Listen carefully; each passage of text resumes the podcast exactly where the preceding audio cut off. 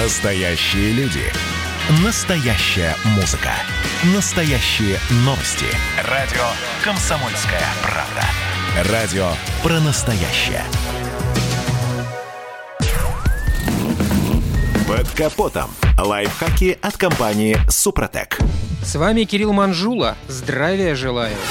Для водителя эта проблема совершенно не актуальна. В основном с ней сталкиваются пассажиры, чаще всего дети. Я сейчас о том, что в народе называют укачивание, а по-научному кинетоз, от греческого слова «движение». Считается, что около 30% взрослых время от времени страдают от укачивания в транспорте, а среди детей этот процент вдвое выше. Говорят, что во всем виноваты вестибулярный аппарат и наше зрение. Расположенный во внутреннем ухе вестибулярный аппарат при малейшем изменении тела или движении тут же информирует об этом мозг, и возникает противоречие. С одной стороны, зрение говорит, что мы куда-то движемся, но на самом деле вестибулярный аппарат информирует, что мы остаемся на месте. Или же наоборот, вестибулярный аппарат дает сигнал о передвижении, а зрение дает совершенно другую информацию. В итоге организм от непонимания начинает капризничать. Чтобы избежать этих капризов, можно просто тренировать свой вестибулярный аппарат или принять специальное лекарство.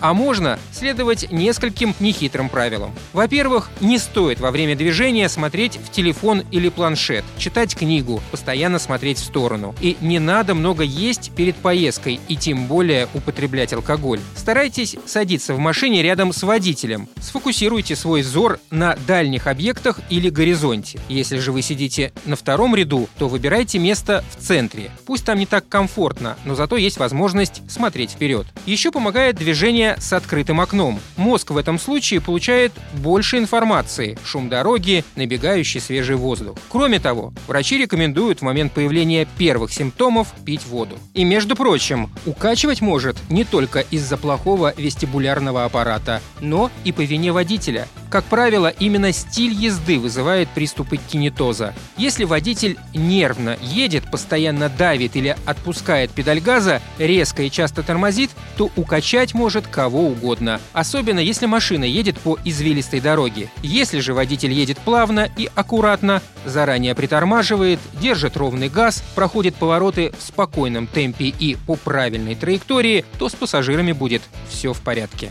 На этом пока все. С вами был Кирилл Манжула. Слушайте рубрику «Под капотом» и программу «Мой автомобиль» в подкастах на нашем сайте и в мобильном приложении «Радио Комсомольская правда», а в эфире с понедельника по четверг в 7 утра. И помните, мы не истина в последней инстанции, но направление указываем верное. Спонсор программы ООО «НПТК Супротек». Под капотом. Лайфхаки от компании «Супротек».